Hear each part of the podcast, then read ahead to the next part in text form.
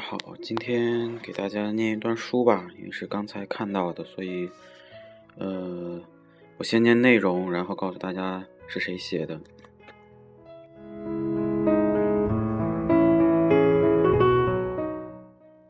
人类的学问逐天进步不止，你不努力跟着跑，便落伍退后，这固不消说。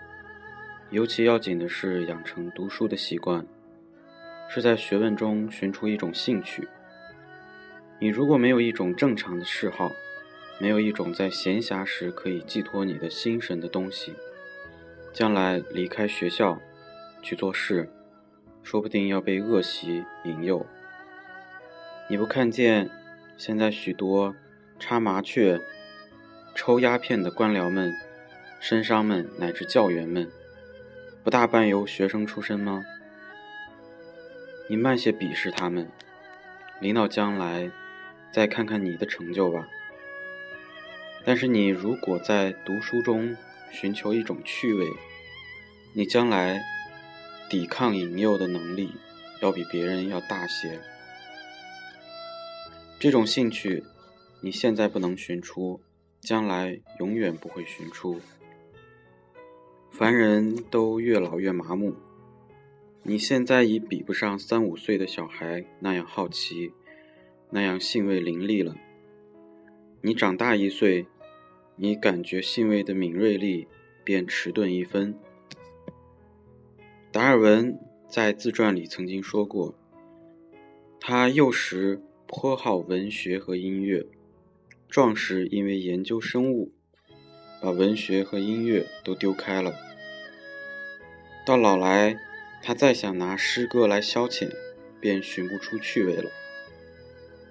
兴味要在年轻的时候去培养，过了正常时节便会猥亵。比方打网球，你在中学时喜欢打，你到老时都喜欢。假如你在中学时代错过机会，后来要发愿去学，比登天还难。养成读书习惯也是这样。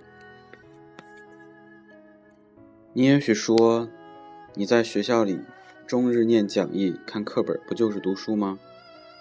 讲义课本着意在平均发展基本知识，故意不可不读。但是你如果以为念课讲义便尽读书之能事，就是大错特错。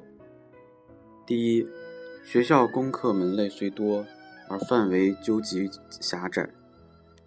你的天才也许与学校所有功课都不相近，自己在课外研究，去发现自己性之所近的学问。再比方，你对某种功课不感兴趣，这也许并非由于性不相近，只是规定课本不符合你的口味。你如果能在自己的课外，发现好书籍，你对于那种功课的兴趣也就因而浓厚起来了。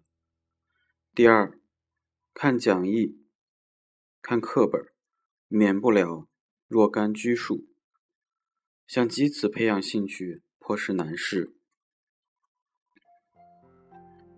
比方有一本小说，平时自由拿来消遣，觉得多么有趣，一旦把它拿来当做课本。用预备考试的方法去读，便不满索索然无味了。兴趣要消遣、自在的、不受拘束的发展。所以，为培养读书兴趣起见，应该从课外书入手。书是读不尽的，就读尽也是无用。许多书没有一读的价值。你多读一本没有价值的书，便丧失可读一本有价值书的时间和精力。所以你必须慎加选择。你自己自然不会选择，去去求教于此与批与批评专家和学者们。我不能告诉你必读的书，我能告诉你不必读的书。许多人曾抱定宗旨。不读现代出版的新书，因为许多流行的新书只是迎合一时社会心理，实在毫无价值。经过时代淘汰，而巍然独存的书才有永久性，才值得读一遍、两遍，以至无数遍。我不敢劝你完全不读新书，我却希望你特别注意这一点，因为现代青年颇有非新书不读的风气。别的事都可以学时髦，唯有读书做学问不能学时髦。我所指不必读的书。不是新书，是谈书的书，是值不得读第二遍的书。